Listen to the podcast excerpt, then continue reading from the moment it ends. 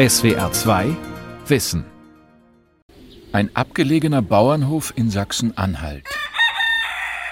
Hühner, ein paar Tauben und Enten, früher Kühe, heute Schweine. Landwirtschaft auf dem platten Land. Bis vor kurzem war für Landwirt Karl Heinz die Welt noch in Ordnung. Dann die Hiobsbotschaft. Das Krebsleiden seiner Frau war unerwartet schnell fortgeschritten.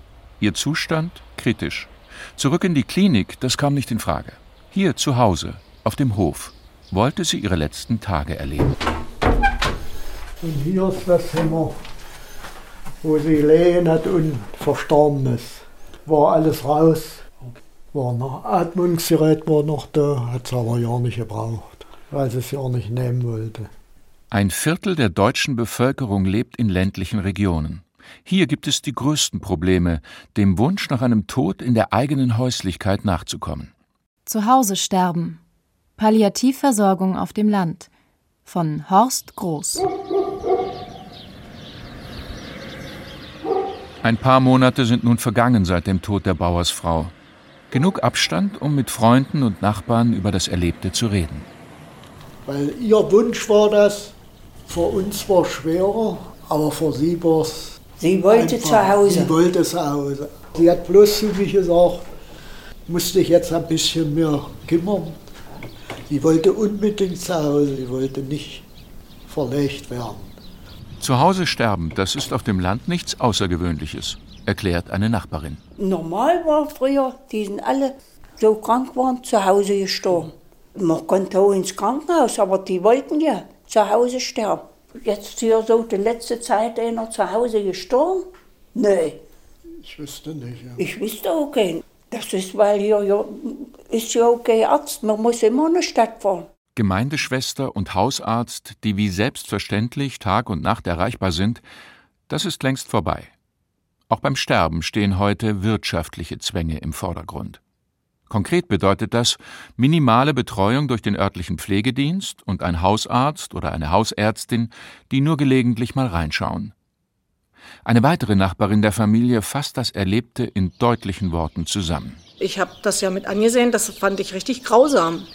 Also eigentlich muss ich sagen, ist es so, dass man fast Angst kriegen kann, auf dem Dorf zu wohnen und nachher später im Alter nicht mehr mobil sein zu können. Und das finde ich sehr traurig.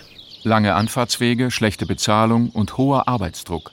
Das sind die Rahmenbedingungen für Pflegedienste auf dem Land. Keine guten Voraussetzungen für die Betreuung von Sterbenden. Die kriegen einen Schlüssel, die kommen rein, dann wird ihr Schema F abgearbeitet, dann ist da immer dieser Zeitdruck, das verstehe ich ja auch. Das ist heutzutage auch nur ein Geschäft. Das ist nur Waschen, Anziehen, Tabletten geben, tschüss. Und ein Mensch, der wirklich in der letzten Phase seines Lebens ist, bräuchte ein bisschen mehr Zuwendung. Und vor allen Dingen fachliche Hilfe, das hat gefehlt. Der Mensch bleibt auf der Strecke. Dann eskalierte die Situation. Quälende Schmerzen und heftige Luftnot signalisierten den nahen Tod der Bauersfrau. Doch der lokale Pflegedienst war überlastet. Auf Drängen der Familie übernahm kurzfristig ein palliativmedizinisch geschultes Spezialteam den Fall bis zum Tod der Frau. Nur dieses sogenannte SAPV-Pflegeteam war im weit entfernten Magdeburg stationiert. Dass von Magdeburg extra jemand kommen muss, dass das hier nicht um die Ecke ist. Ich meine, wie lange muss sich ein Mensch quälen, bevor eigentlich irgendeine Spritze bekommt, die mich von, von Schmerzen und Qualen befreit? Also das ist wirklich, ähm, ich habe das ja mit angesehen, das fand ich richtig grausam. Schnittstellenproblem nennt man im Fachjargon solch eine Katastrophe. Und solche Schnittstellenprobleme zwischen den Pflegediensten sind in ländlichen Regionen gar nicht so selten. Die haben einen straffen Ablauf in ihrem Pflegedienst, der sehr eng getaktet ist. Weiß Tabea Friedersdorf von den Pfeifferschen Stiftungen in Magdeburg. Ihre Stiftung ist in der Region für die palliativmedizinische Versorgung zuständig. Und der Pflegedienst muss ja erkennen, wie ist denn der Patient? Also das erwarte ich von dem Pflegedienst mit Fachkompetenz. Und wenn immer mehr Symptome auftreten, dann muss ich als Pflegedienst wissen, okay, okay, also das scheint jetzt in die palliative Phase zu gehen. Und wenn jetzt so ein schreiender Mensch im Bett liegt, dann können Sie zwar eine Morphin verabreichen, aber wenn das Gespräch dazu fehlt, sage ich mal, dann, dann funktioniert die Morphin ja auch nicht. Also ja, wenn die Aufklärung fehlt, ihre Frau oder ihr Mann ist jetzt so und so, weil, ja, das Lebensende absehbar ist, äh, weil er einfach Angst bekommt, wenn es dunkel ist oder, oder, oder. Es gibt ja viele Dinge, die, die man nicht mit, mit Medikamenten wegspritzen kann, die einfach am Lebensende auftreten, wo es viel auch um Emotionen geht, um Angst und nicht wissen, was passiert denn jetzt mit meinem Körper. Ja? Grund des Übels sind die gesetzlichen Vorgaben. Für das Sterben zu Hause sind in erster Linie die ganz normalen Pflegedienste zuständig. Doch die müssen ihre Tagesabläufe und Fahrtstrecken an der Routineversorgung orientieren. Die Pflegedienste sind anders getaktet, die sind auf Zeit getaktet und wenn dann so ein Palliativpatient dazukommt, dann bringt es oft das System durcheinander. Von daher wird es immer schwieriger, das ist wirklich ein Problem, immer schwieriger, äh, Pflegedienste zu finden, die den Palliativpatienten versorgen. Das ist so. Reguläre Pflegedienste, die eine aufwendige Palliativversorgung übernehmen, müssen ihre Mitarbeiter entsprechend qualifizieren. Ob das in der Praxis umgesetzt wird, ist fraglich.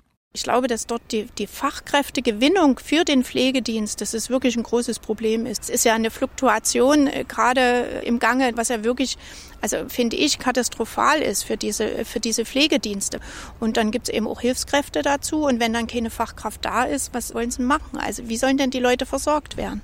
Und auf dem Land ist das, finde ich, eine Katastrophe, weil die haben ja auch weite Flächen und sowas. In der Stadt kriegt man das vielleicht alles noch gehandelt. Und wenn das dann nicht ausreichend finanziert wird, weil die Fachkräfte dann dorthin gehen, wo sie besser finanziert werden, dann haben die Pflegedienste wirklich ein Problem. Und dieses Problem bekommen dann ausgerechnet Sterbende und ihre Angehörigen zu spüren. Sie erhalten keine ausreichend qualifizierte Palliativversorgung.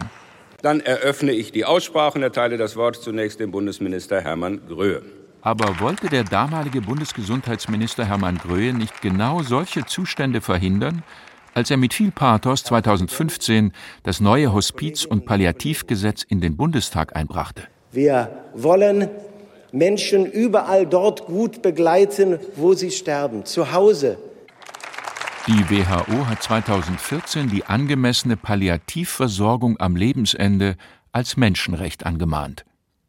Die Bundesregierung musste also handeln. Wir können Menschen durch Palliativmedizin und Hospizversorgung nicht die Angst vor dem Sterben nehmen. Aber unerträglicher Schmerz muss nicht sein. Einsamkeit in der letzten Lebensphase muss nicht sein. Versprechen, die gut klingen und Wählerstimmen bringen. Aber sie blieben eine Mogelpackung. Denn die Palliativversorgung ist in Deutschland kein Teil der direkten staatlichen Daseinsfürsorge, wie etwa Feuerwehr und Rettungsdienst. Der Gesetzgeber hat die Umsetzung an die Krankenkassen delegiert. Und die haben weitgehend freie Hand, wie viele Mittel sie in die ambulante Palliativmedizin stecken wollen. Ja, das äh, Schwierige ist, dass Sterbende und Schwerstkranke keine Lobby haben. Professor Winfried Hardinghaus, Vorsitzender des Deutschen Hospiz- und Palliativverbands, meint, es fehlt immer noch die Unterstützung der breiten Öffentlichkeit, wiederum der Politik und der Kostenträger. Die Kostenträger müssen dafür sorgen, dass ihre äh, Versicherten eine ausreichende palliative Versorgung haben. Etwa 3.500 Euro pro Kopf und Jahr erhalten die gesetzlichen Krankenkassen. Doch nur rund 10 Euro davon fließen in die Finanzierung der ambulanten Palliativmedizin, also in das Sterben zu Hause. Reichen diese knappen Mittel aus, um eine Minimalversorgung mit Palliativteams zu finanzieren? Bisher noch nicht. Bisher sind wir sind auf dem Wege, viel besser als 2015, aber es gibt immer noch Lücken, vor allen Dingen im ländlichen Gebiet. Natürlich gibt es in solchen Gebieten auch noch gute Hausärzte, die denen nicht mitgezählt werden. Es gibt auch noch gute Pflegedienste. Äh, das können wir aber nicht kontrollieren, dafür, darüber können wir nichts sagen. Und der Gesetzgeber hat die Möglichkeit der spezialisierten Versorgung geschaffen. Die Betroffenen haben ein Recht darauf, spezialisiert ambulant palliativ versorgt zu werden. Also müssen wir uns dafür einsetzen, dass diese Bedingungen erfüllt werden können.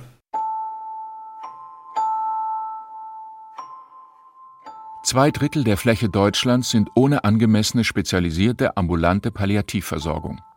Blinde Flecken auf dem Versorgungsatlas finden sich vor allem in den neuen Bundesländern, aber auch in Süddeutschland. 850.000 Menschen leben in der südlichsten Region Baden-Württembergs, also in den Landkreisen Hochschwarzwald, Lörrach, Waldshut und Schwarzwald-Baar-Kreis. Die Region, doppelt so groß wie das Saarland, verfügt erst seit kurzem über ein einziges SAPV-Team. Notgedrungen bliebe da am Lebensende oft nur der Weg in die Klinik, inklusive kostspieliger Therapieversuche, kritisiert der Berliner Palliativmediziner Hardinghaus. Und jetzt müssten Sie mal die Zahlen dagegen ein, die es ja auch gibt, für Therapien am Lebensende. Das ist ein zigfaches, ein mehrfaches. Das sind die ganzen onkologischen Therapien, die ich weiß Gott nicht kritisieren will. Ich, äh, das ist für den Einzelnen segensreich. Aber da wird ganz, ganz, ganz viel Geld ausgegeben, auch für Therapien für Menschen am Lebensende, wo wir sagen würden, ob hier nicht die Palliativmedizin sowieso besser greift, muss man da immer noch teure Chemotherapien ansetzen. Das, denke ich, ist auch noch äh, für die Zukunft ein Problem. Nicht nur die pflegerische Versorgung ist bei der ambulanten Palliativbetreuung massiv unterfinanziert. Gleiches gelte auch für die Hausärzte, die sich palliativmedizinisch spezialisieren. Da hakt es an den Vergütungen, die den Ärzten, und das kann ich gut nachvollziehen, völlig unzureichend erscheint, nicht attraktiv ist für sie. Sie müssen ja, wenn sie so einen Kurs machen, aus der Praxis raus und müssen dafür in Vorleistung treten. Das erscheint nicht attraktiv. Mindestens ein SAPV-Team pro 100.000 Einwohner entspricht dem internationalen Standard. Der bundesdeutsche Durchschnitt liegt dagegen bei 0,3 Teams. Und die konzentrieren sich vornehmlich in den Ballungsgebieten. Dass es auch anders geht, zeigen Länder wie Schweden, Zypern und Island. Dort ist der internationale Standard längst erfüllt. Deutschlands Palliativverbände hoffen nun auf einen Bundesrahmenvertrag zwischen Medizinern, Pflege und den Kassen. Der soll nicht nur die Zusammenarbeit zwischen regulären und spezialisierten Pflegeteams verbessern, sondern auch den Finanzrahmen neu definieren. Ein entscheidender Aspekt bleibt aber vorerst unberücksichtigt eine verbindliche Qualitätskontrolle, so wie sie in Hessen bereits realisiert wird. Auch in Hessen haben wir schwierige ländliche Regionen und dennoch ist es gelungen, dass Hessen flächendeckend zumindest mit spezialisierter ambulanter Palliativversorgung äh, äh, versorgt ist. Michaela Hach ist Geschäftsführerin des Fachverbands SAPV Hessen. Gute ambulante Palliativversorgung dürfe kein Zufall sein, meint die Expertin. Erstmal hat jeder Patient das Recht auf eine palliative Versorgung, wenn sie notwendig ist. Und da müssen wir dringend dran arbeiten, dass jeder Patient, der schwerstkrank und auch sterbend und ähm, Palliativversorgung benötigt, hier auch niederschwelligen Zugang bekommt. Und zwar nicht zufällig oder nur weil mal gerade jemand dran denkt, sondern gesichert. Bisher bezahlen die Krankenkassen die ambulante Palliativversorgung weitgehend auf Vertrauensbasis. Wie gut sie ist, wird nicht kontrolliert. Derzeit wird geprüft, ob die Leistungen entsprechend auch korrekt abgerechnet wurden. Qualitätsprüfungen in dem Sinne finden derzeit darüber hinaus nicht statt. Und deswegen haben wir gesagt, wir müssen auf anderen Wegen für eine Qualitätssicherung sorgen. Und ähm, das führte letztendlich dann auch zu unserem Forschungsprojekt. Das Projekt ELSA sollte prüfen, ob die subjektive Zufriedenheit der Patientinnen und Patienten mit ihrer Versorgung objektiv messbar ist. Es war uns wichtig, auch zu schauen, wie fühlt der Patient seine Symptome gelindert, wie stark wird sein Würdeerleben mit einbezogen, fühlte sich der Patient zu Hause sicher und ähm, war sich auch sicher, dass er jederzeit anrufen kann. Man kennt seine Situation, man ist darauf eingestellt ähm, und fühlt sich da eigentlich auch umsorgt und versorgt. Also wir haben das so aufgestellt, dass es auch in anderen Bundesländern angewendet werden kann und dass es auch eine Akzeptanz entwickeln kann. Herausgekommen ist ein Fragebogen mit Antwortoptionen und Skalen. Ein Befragungskatalog, der aus der Marktforschung stammen könnte. Aber geht das überhaupt? Kann man Menschen, die in der letzten Lebensphase angekommen sind, im Sterben, mit so etwas behelligen? Das war eine große Frage für alle, die an dem hessischen Pilotprojekt beteiligt waren. Also das war eine große Überraschung, wie groß diese Bereitschaft und Motivation war. Und das hat mich auch sehr berührt, uns alle sehr berührt in dem Forschungsprojekt. Und viele Patienten haben da auch durchaus geäußert, dass ähm, das so eine Art Vermächtnis ist, ähm, auch für die nachfolgenden schwerstkranken und sterbenden Menschen damit noch etwas tun zu können. Also auch noch mal was Sinnbringendes am Lebensende tun zu können, indem sie im Prinzip an dieser Studie teilgenommen haben. In Hessen ist die Befragung der Sterbenden und ihrer Angehörigen zum festen Bestandteil der internen Qualitätssicherung geworden. Andere Bundesländer zögern noch. Doch nur der offensive Umgang mit den eigenen Mängeln und Schwachstellen garantiert eine optimale Patientenbetreuung. Eine Betreuung, die auch die Angehörigen mit einbeziehen muss. Denn sie sind mit der Situation meist überfordert. Ich habe dann auch gesehen, was die Leute machen mit meinem Mann. Also das könnte ich gar nicht. Der Mann von Anke Kilz litt an einer schweren Herzerkrankung. Wie ihn das SAPV-Team in der Sterbephase betreut hat, war für sie eine einschneidende Erfahrung. Wie man ihn lagert, wie man ihn hochzieht, wie man ihn auf Toilettenstuhl hebt. Also ganz viele praktische Sachen. Mein Mann musste ja viele Tabletten nehmen. Es gibt sowas wie Öl, man sagen, im Mund. Dann ist das einfacher, die Tabletten zu schlucken, weil er auch Schwierigkeiten mit dem Schlucken hat. Also kamen immer so praktische Sachen, die mein Mann Linderung gab. Und ähm, also das war eine große Hilfe. Eine Hilfe, die ihren Preis hat. Eine spezialisierte palliativmedizinische Hauspflege belastet die Kassen pro Jahr mit bis zu 32.000 Euro. Das aber sei gut angelegtes Geld, meint die Geschäftsführerin des Fachverbands SAPV Hessen, Michaela Hach. Spezialisierte ambulante Palliativversorgung ist teuer. Das würde ich als relativ bezeichnen, weil für diese Patienten bisher keine andere Versorgungsform zur Trage kam, denn sie sind ins Krankenhaus häufig gekommen. Und das ist ja das, was SAPV, also die spezialisierte ambulante Palliativversorgung, verhindern will. Und somit ähm, letztendlich dann auch zu einer Kostenersparnis führen kann. Mit dem Tod des Patienten oder der Patientin endet oftmals die professionelle Palliativversorgung. Zurück bleiben Angehörige, bei denen angeblich die Zeit alle Wunden heilt. Ein Vorurteil, warnt der Münchner Psychologe und Psychotherapeut Professor Martin Feck. Angehörige sind mindestens genauso belastet wie der Patient selbst. Insgesamt ist davon auszugehen, dass etwa ein Drittel bis die Hälfte der Angehörigen psychische Belastungen erleben, bei denen vielleicht auch nur kurzfristig professionelle Beratung und Hilfe guttun würden.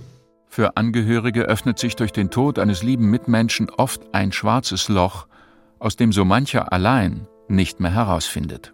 Gefühle von einer depressiven Stimmung, dass es zu überwältigenden Gefühlen von Hilflosigkeit oder auch übergroßen Ängsten kommt und einfach große Energie und Kraftlosigkeit, die können einem deutlich machen, dass dann eine professionelle Unterstützung nötig sein kann. Hm, gerne. Ja, es, man muss ja auch darauf hm. hinweisen, dass es sowas gibt. Nicht? Ja, ja, auf jeden Fall. Und kann man nur weiterempfehlen. Um Menschen in einer solchen Krise aufzufangen, gibt es Trauercafés. Sie bieten auch fachliche Unterstützung an. Doch die entscheidende Hilfe bringt meist der Austausch mit anderen Betroffenen. Vor, vor zwei Jahren ist meine Lebensgefährtin verstorben, Krebs und ja, auf einmal plötzlich allein. In dem Moment ist man ja erstmal irgendwie weggesackt. Ja, so irgendwo Lebensmittelpunkt und Inhalt ist in dem Moment weg und da äh, war ich eigentlich äh, auch zufrieden und dankbar, dass man einfach äh, jemand hatte, äh, Zuhörer. Und dafür ist dieser Mann aus Brandenburg bereit, eine relativ lange Anfahrt in Kauf zu nehmen. Hier im Trauercafé des Malteser Hilfsdienstes in Berlin-Treptow hat er nun die Möglichkeit, sich mit anderen Trauernden auszutauschen und seine Sorgen loszuwerden. Denn im Berliner Umland sind solche Einrichtungen rar. Dabei wusste er bis vor kurzem gar nicht, dass es so etwas überhaupt gibt. Äh, das war einfach der Zufall. Flyer, sag ich, oh, das ist es da musste man hin und da hat man auch sehr, sehr geduldig zugehört. Ja, und äh, es war sehr, sehr, sehr angenehm. Freunde und Bekannte verhalten sich Trauernden gegenüber oft hilflos, weiß Cornelia Schütze. Die Sozialpädagogin gehört zum Team, das das Trauercafé des Malteser Hilfsdienstes in Berlin-Treptow betreut. Viele Menschen, gerade in der Umgebung von Trauernden, denken immer, sie müssen jetzt ganz viel machen. Also ja, da kommen ganz viele Ratschläge und kauft ihr doch ein Haustier, kauf dir doch einen Hund, kauf dir doch einen Papagei und sowas alles. Gut gemeinte Ratschläge, die wenig helfen. Denn die Betroffenen möchten keine Allgemeinplätze hören, sondern mit ihren Emotionen klarkommen.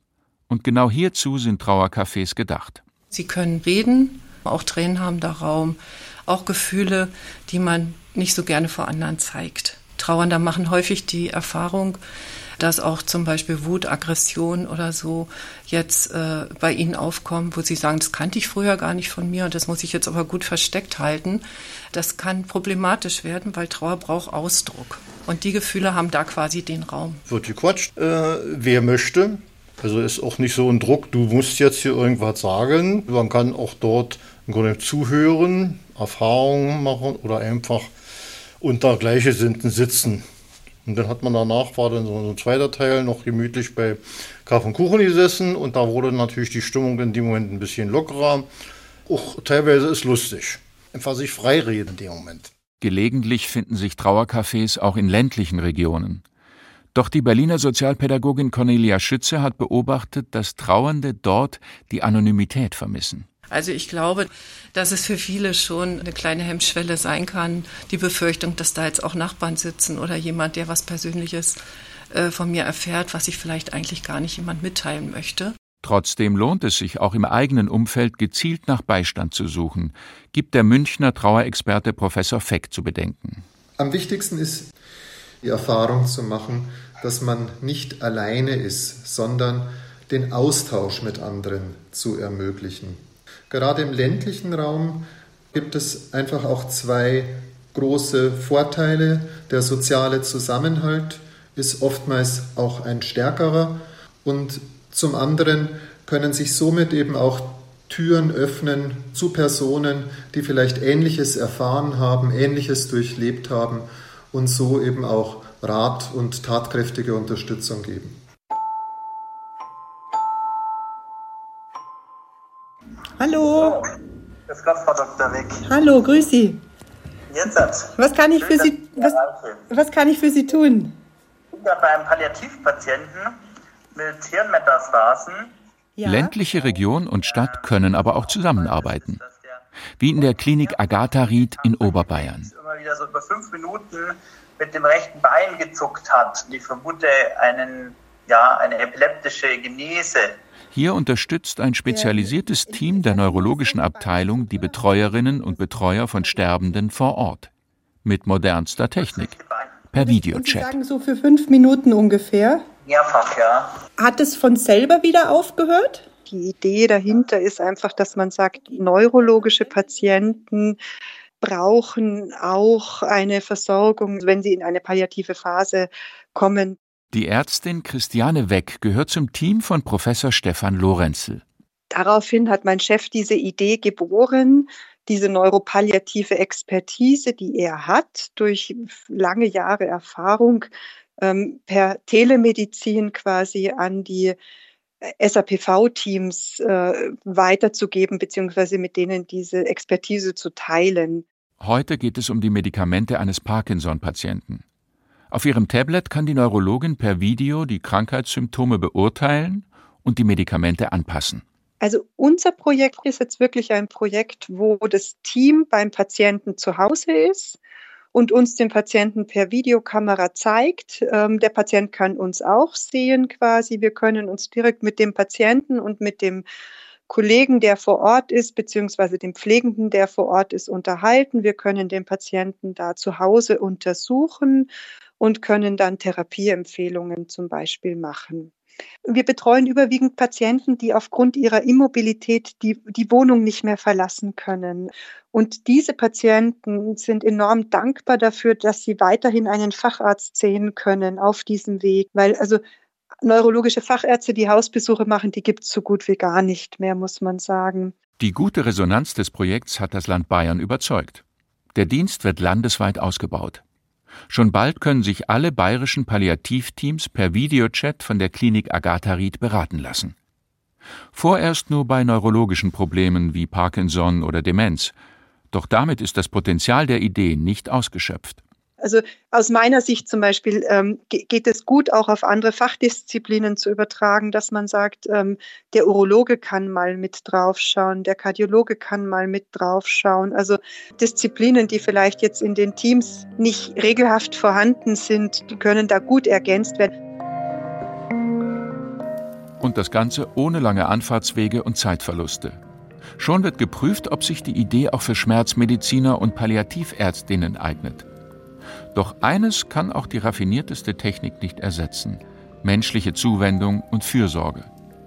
Die kämen uns immer mehr abhanden, mahnt der Gießener Soziologe Reimer Gronemeyer in seinem vielbeachteten Buch Sterben in Deutschland. Das Wichtigste am Lebensende ist, dass da jemand ist, der Zeit hat. Also Dasein für den anderen. Für Gronemeyer ist der Wunsch nach dem friedlichen Sterben zu Hause deshalb oft eine tragische Illusion. Was heißt das denn zu Hause sterben, wenn ich als 85-Jähriger irgendwo in einem Apartment im dritten Stock eines Mietblocks wohne und keine Freunde sind da und keine Familie ist da? Dann kann ich zwar sagen, ich sterbe zu Hause, aber das hat mit dem, was damit gemeint ist, ja eigentlich nichts zu tun. Es ist das Zuhause sterben immer unmöglicher geworden, weil die freundschaftliche Sorge, die dafür erforderlich wäre, ja immer seltener anzufinden und anzutreffen ist. Und das gilt heute auch zunehmend in ländlichen Regionen, wenn die Kinder in die Stadt gezogen und die Freunde schon gestorben sind. Wenn die Zeichen des Todes auf dem Antlitz eines Menschen zu erkennen sind, hat der Arzt den Raum zu verlassen. Das hat eigentlich bei uns bis ins 19. Jahrhundert hinein gegolten. Und jetzt ist das ganz umgekehrt. Der Priester ist verschwunden, der medizinische Experte steht am Bett und es stehen inzwischen eine ganze Reihe von Experten um das Bett herum, Spezialisten für spirituelle Begleitung und die Schmerzspezialisten, weswegen man sich teilweise sogar schon entschlossen hat, einen Case Manager, einen Fallmanager hinzuzuziehen, der alle diese Experten miteinander in Verbindung bringt. Ob das das ist, wohin wir wollten, ist ja wohl sehr die Frage. Palliativmedizinische Versorgung am Lebensende muss menschlich sein. Ohne sozialen Kontakt könnte sie zum reinen Aktionismus degenerieren. SWR 2 Wissen. Manuskripte und weiterführende Informationen zu unserem Podcast und den einzelnen Folgen gibt es unter swr2wissen.de.